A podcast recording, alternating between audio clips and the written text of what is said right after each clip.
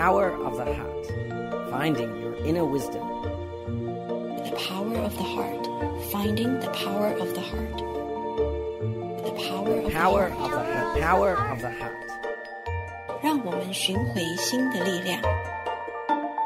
The power of the heart.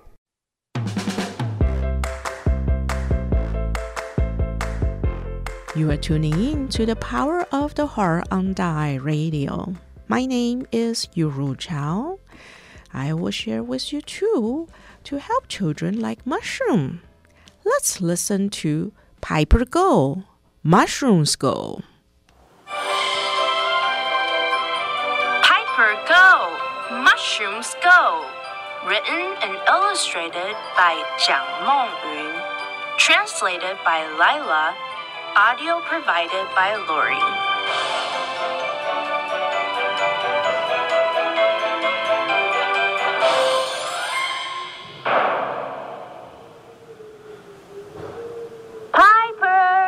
Get ready to eat. There were so many vegetables on the table that Piper had never seen before.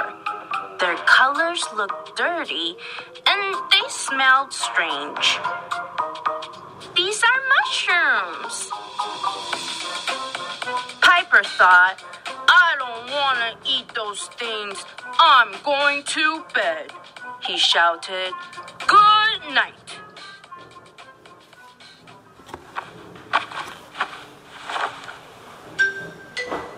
Just then, he heard a strange sound from outside the door.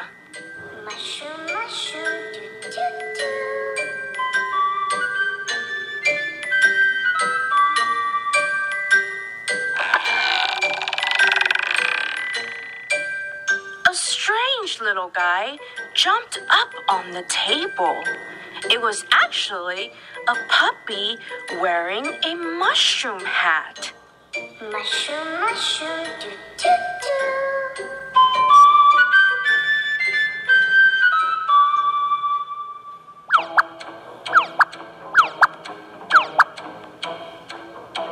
At the sound of the puppy's flute, the mushrooms in the bowl grew legs.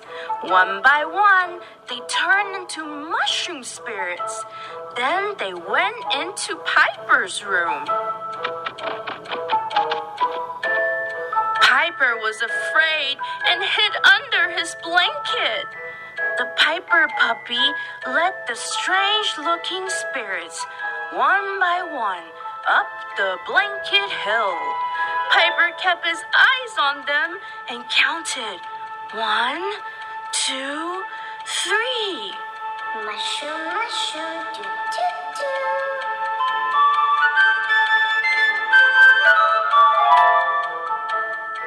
As the puppy played the flute, the mushroom spirit jumped forward.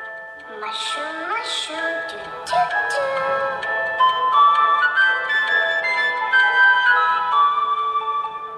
Where were they going? Piper was curious. Mushroom, mushroom, do do do.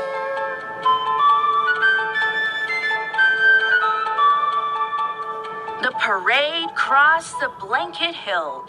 Then the puppy played the flute again. Mushroom, mushroom, do do do.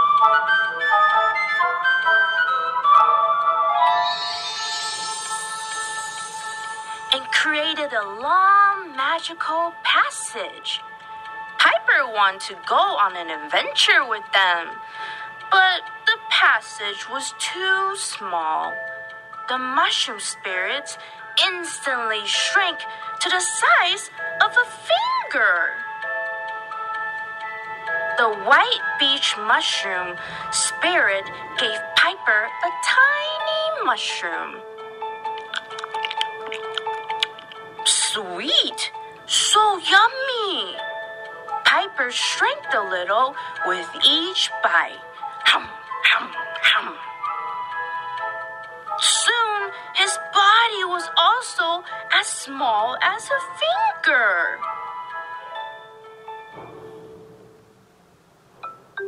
Piper Piper joined the end of the line and followed everyone through the passage. Hearing the sound of the flute, Mushroom, mushroom, do do do. he couldn't help but jump up and down, up and down. They walked out of the dark passage and arrived at the mushroom forest. Everyone walked and danced at the same time, feeling very happy. The puppy's flute played louder.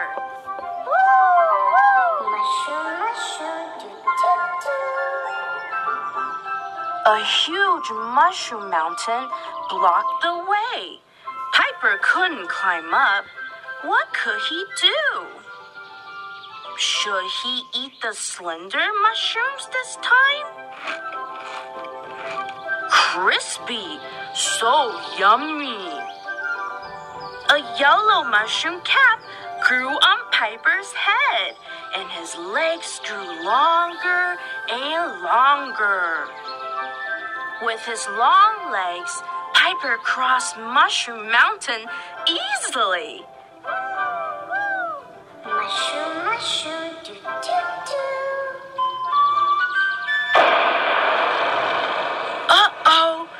was the monster that loved eating mushrooms. Don't wake it up. The puppy stopped playing the flute and told everyone to keep quiet. Shh, shh, shh. Piper took a shiitake mushroom from the puppy. Soft and fluffy, so yummy. Shh. After eating the brown shiitake mushroom, his body became light. The mushroom spirits all flew up. Piper also floated like a cloud. Everyone followed the soft sound of the flute, swaying in the air with the wind. Mushroom, mushroom,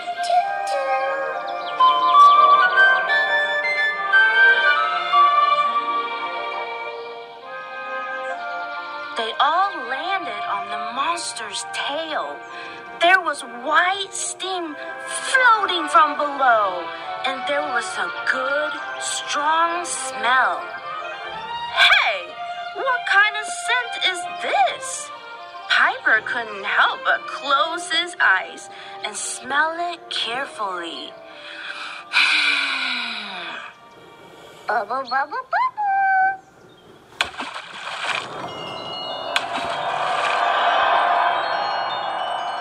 Mushroom spirits jumped in one by one.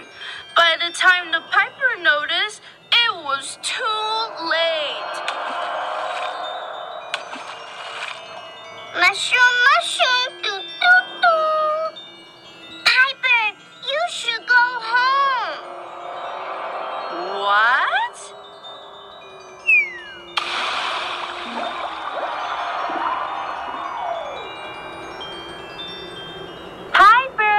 come and eat. When he heard his mother calling, Piper realized that it had all been a dream. The same scent from the dream was coming from the dining room. Piper poked his head above the table. There was a pot of fantastic smelling soup on the table. No, this is too good.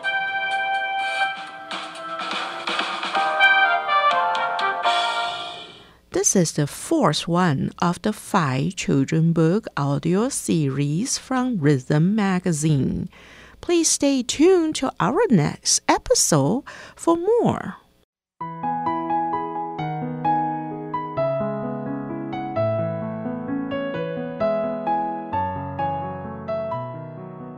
Welcome back to The Power of the Heart.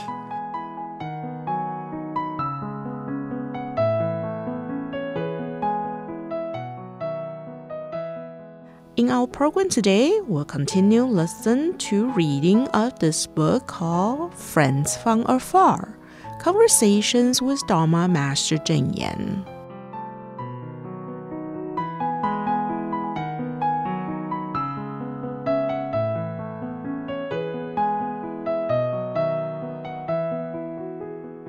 Friends from Afar Conversations with Dharma Master Cheng Yen, compiled by Jingsi Editorial Group, page 50.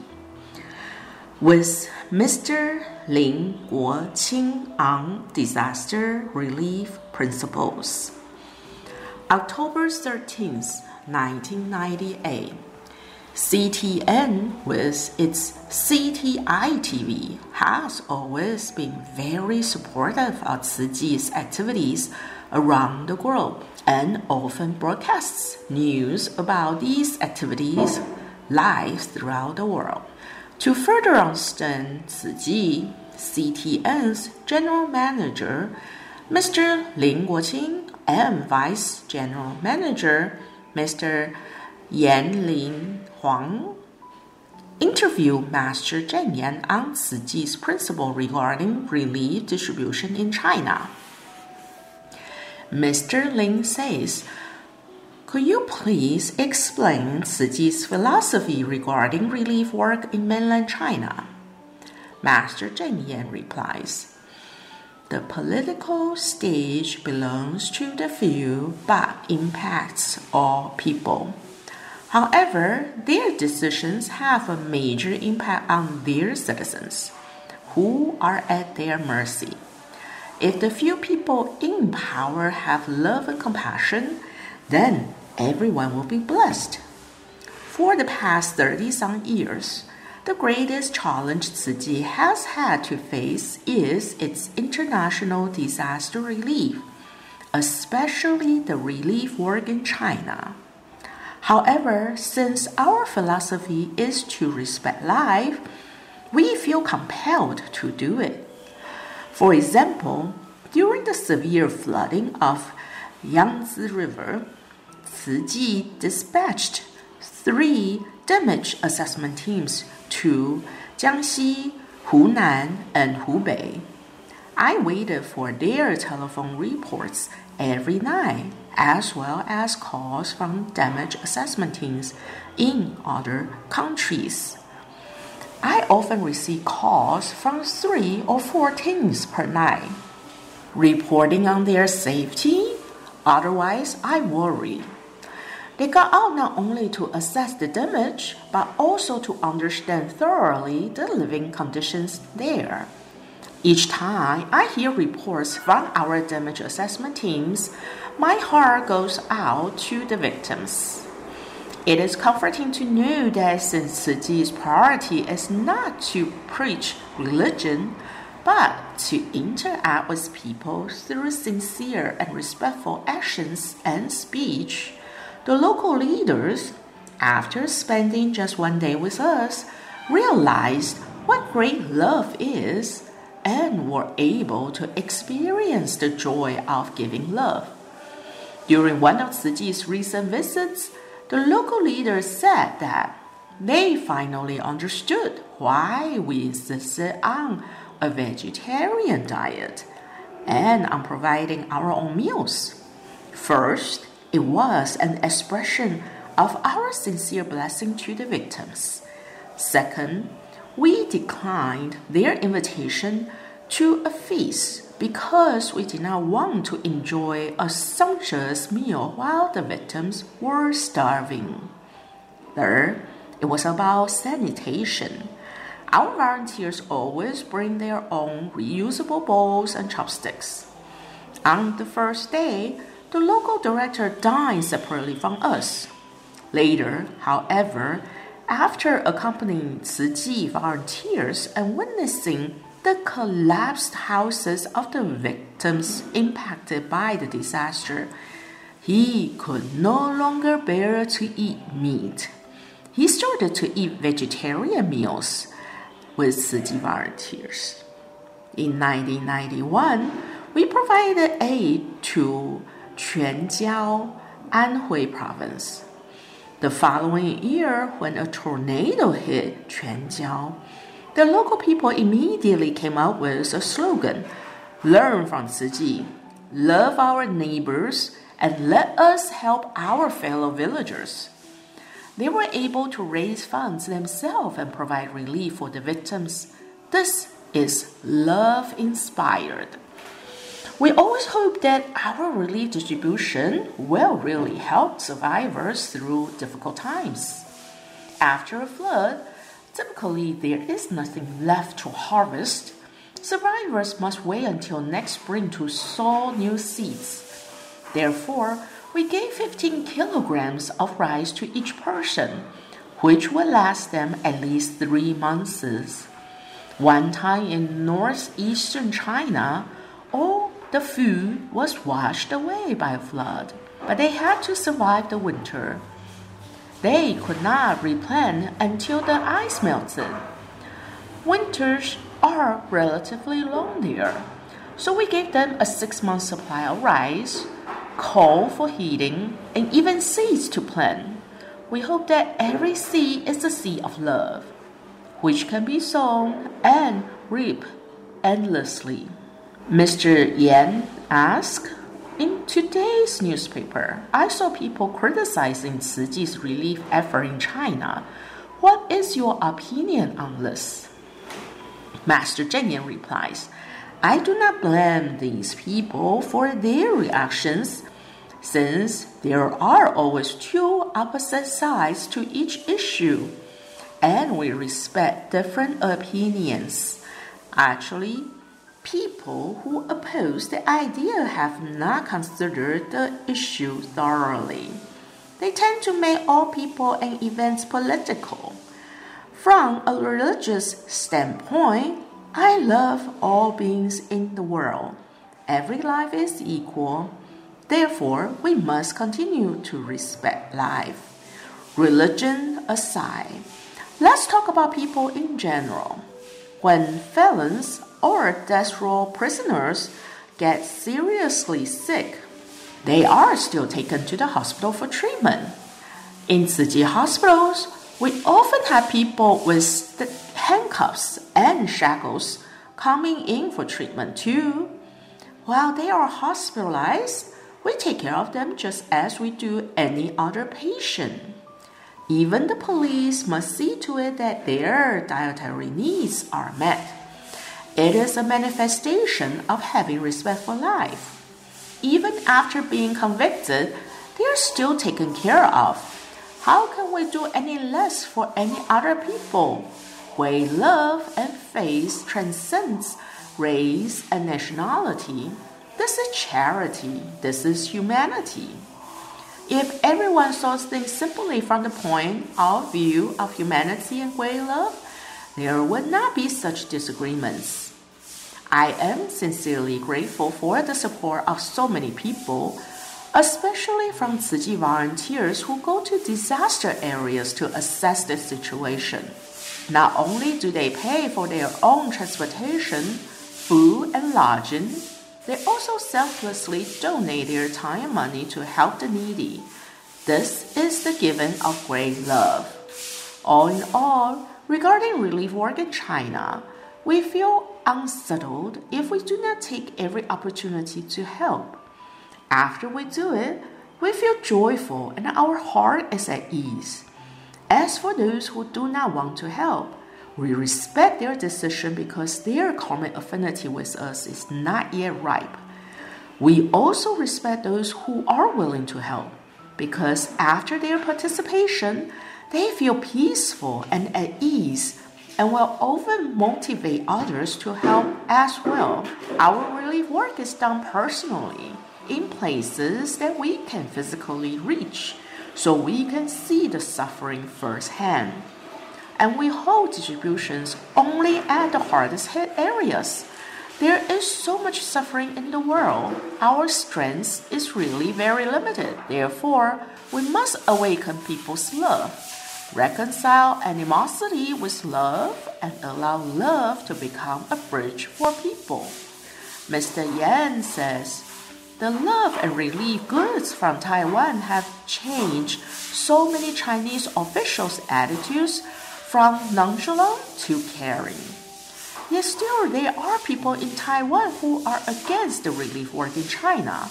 Are you disappointed? Master Cheng Yen replies, Of course I am sad about it, but I will not complain. I just feel that it's a pity.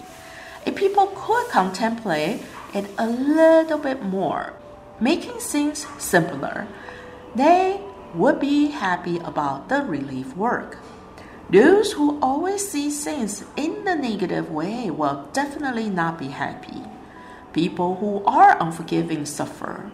Sometimes I feel sad in two respects. The first I feel for myself. As a spiritual cultivator, I should be leading a peaceful monastic life without having to engage in conflicts with people or matters. Why must I endure so much pressure? Secondly, I wonder why people can't simplify things. Society is suffering from an epidemic of love deficiency syndrome, which is very sad. However, since we have witnessed these disasters, we cannot bear to do nothing to help.